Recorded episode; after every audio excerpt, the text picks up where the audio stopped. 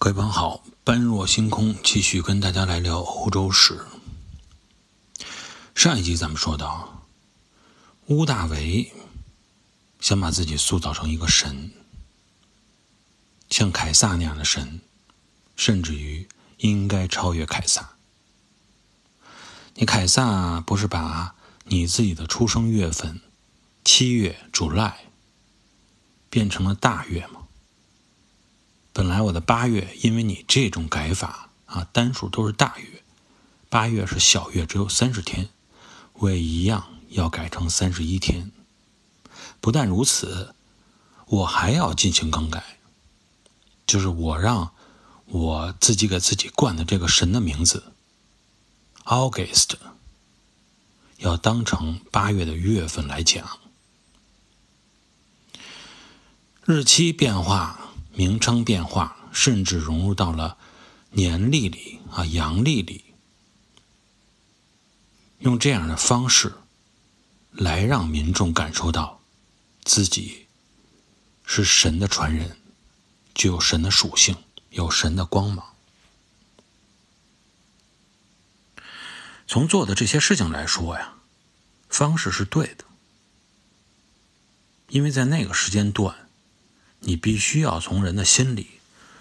从宗教也好，意识形态也好，让别人、让你的民众能够真正的服你、敬仰你、崇拜你。但即使是在那么遥远的年代里，乌大维也心里非常的清楚，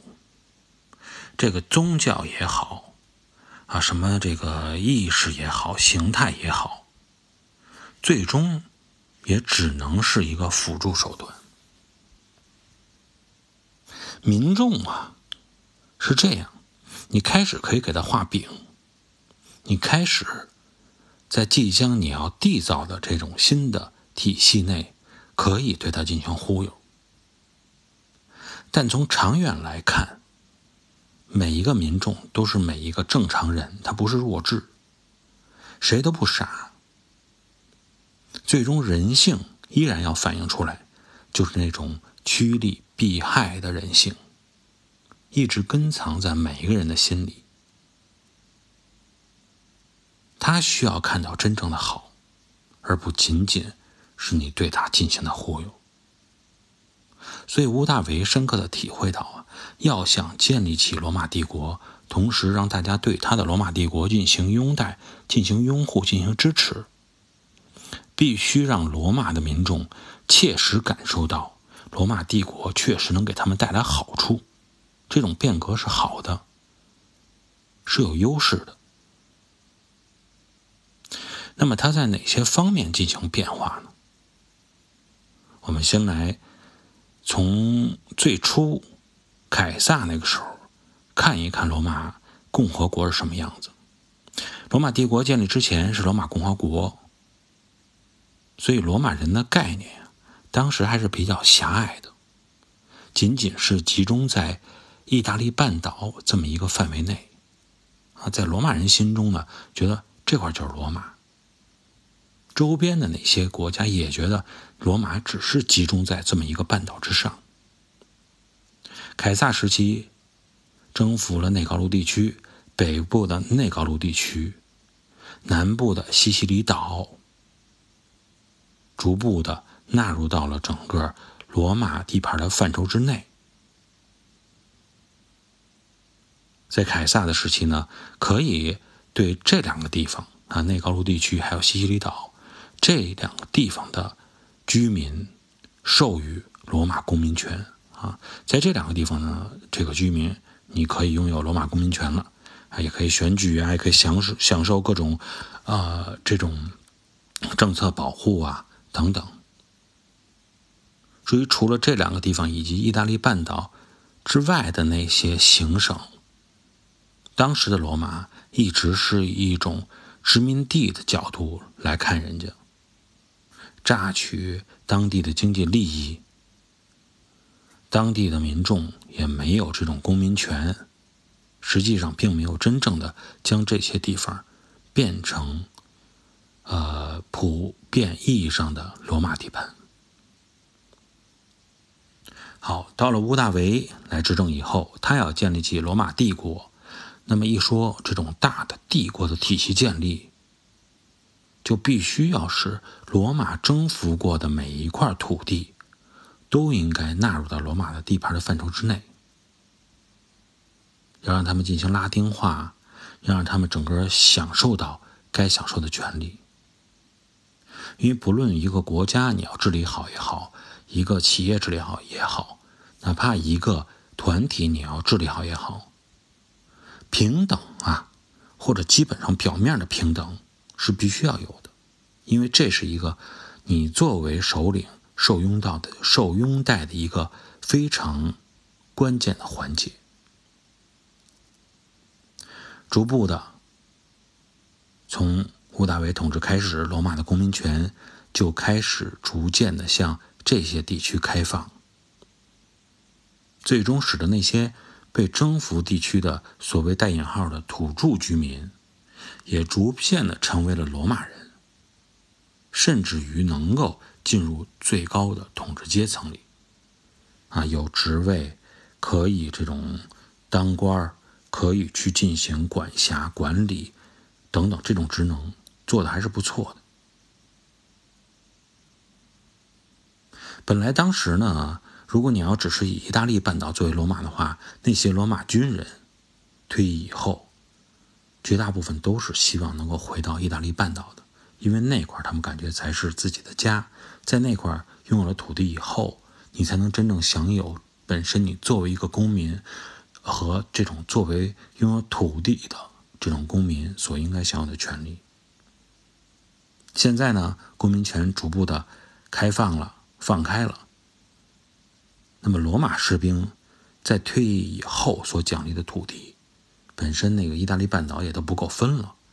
逐步的将这些土地刻意的安排到了半岛之外啊，你就别在这块我奖励你土地了。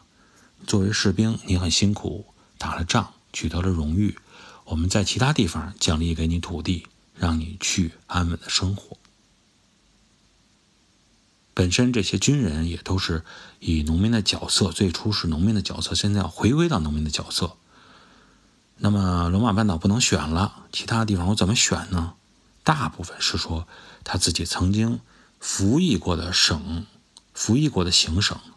啊，选这种地方熟悉嘛，在这战斗过啊，生活这种方式也都习惯了，整个的这种人脉也都基本上建立起来了，拿这些地方作为定居地比较合适。那之前我们有说过，本身是靠边缘的地方，边境的那些行省需要的军人多。那当他们整个又变回到农民，变回到拥有土地的公民的时候，就导致了罗马帝国的边境行省又存在大量的这些退役的军人，也就是说，大量的说白了就是说，这种退役预备役的人员逐步的增加。又有驻军，又有预备役的人员在里边，放下锄头，啊，放下家园就可以继续参军打仗，所以整个啊，地中海的这种罗马化进程，或者说拉丁化的进程，以及说是罗马帝国的整个国家意识形成，逐步的就开始成熟起来了。正是因为这样，所以整个的地中海地区，由于罗马帝国的建立。带来了将近二百年的和平，人民非常满意。应该说，作为不论作为古代也好，现代也好啊，人民的需求并不高，有块自己的地，可以呢温饱，可以有展望，可以有憧憬，有一些积蓄，啊，生活的比较平稳，很安逸。就已经很满足了，所以在这点上来说，我们为什么说屋大维把罗马共和国变成罗马帝国，不能单纯的去说他就是个阴谋家，啊，把元老院的意志取消了，啊，自己去统领，自己去管辖，你还要看他的结果是管辖的好不好，应该说比原来罗马共和国的时候，起码人民是感觉比较满意的。二百年的和平不容易。当然了，在这二百年里，也不是说没有斗争。大部分的斗争基本上还是集中在内部，已经不是外部的斗争了，就是内部的那些权力的争夺。只不过这些权力的争夺，因为限制在了只是在上层，所以呢，它不会再产生那种让广大的罗马人民感觉民不聊生的那种战乱、恐慌，不会出现那种割据式的内战。这种和平稳定的环境确实促进了罗马帝国的经济一个长期稳定的发展。有没有什么坏处？我们的节目就是这样，一说到一件事情，要辩证的看，培养大家提高自己辩证的分析事物的能力啊，也有一些坏处吧。比如说，因为。这种长期的稳定局面导致军队有所退化，因为不需要打仗了。那些曾经培养起来的强大的罗马海军，啊，都变成了海岸警卫队了。没事在海面上，啊，游荡一下，看看有没有海盗捣乱，啊，基本上也就这样。因为海军是很烧钱的，养那么大的一个这个罗马海军，啊，浪费整个帝国的钱没有必要。已经平稳了，那么海岸警卫队就够用了。除了海军以外，那么因为罗马帝国的建成与安息王国也达成了和平协议，在公元前的二十年签署了这种和平协议，相对来说就是互不侵犯。所以呢，相对来说，罗马帝国的陆军也开始缩减规模，逐步的有点萎缩的情况。在这种情况下呀，那么实际上对于统治者来说，还是罗马高层来说，也有一些忧郁，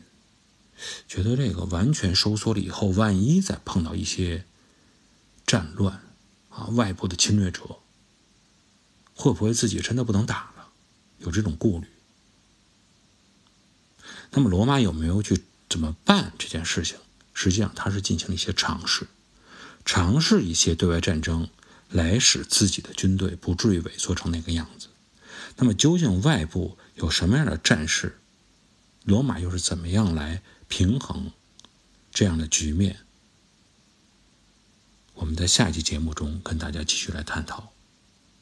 感谢各位的收听，这期节目我们先聊到这里，下期节目再见。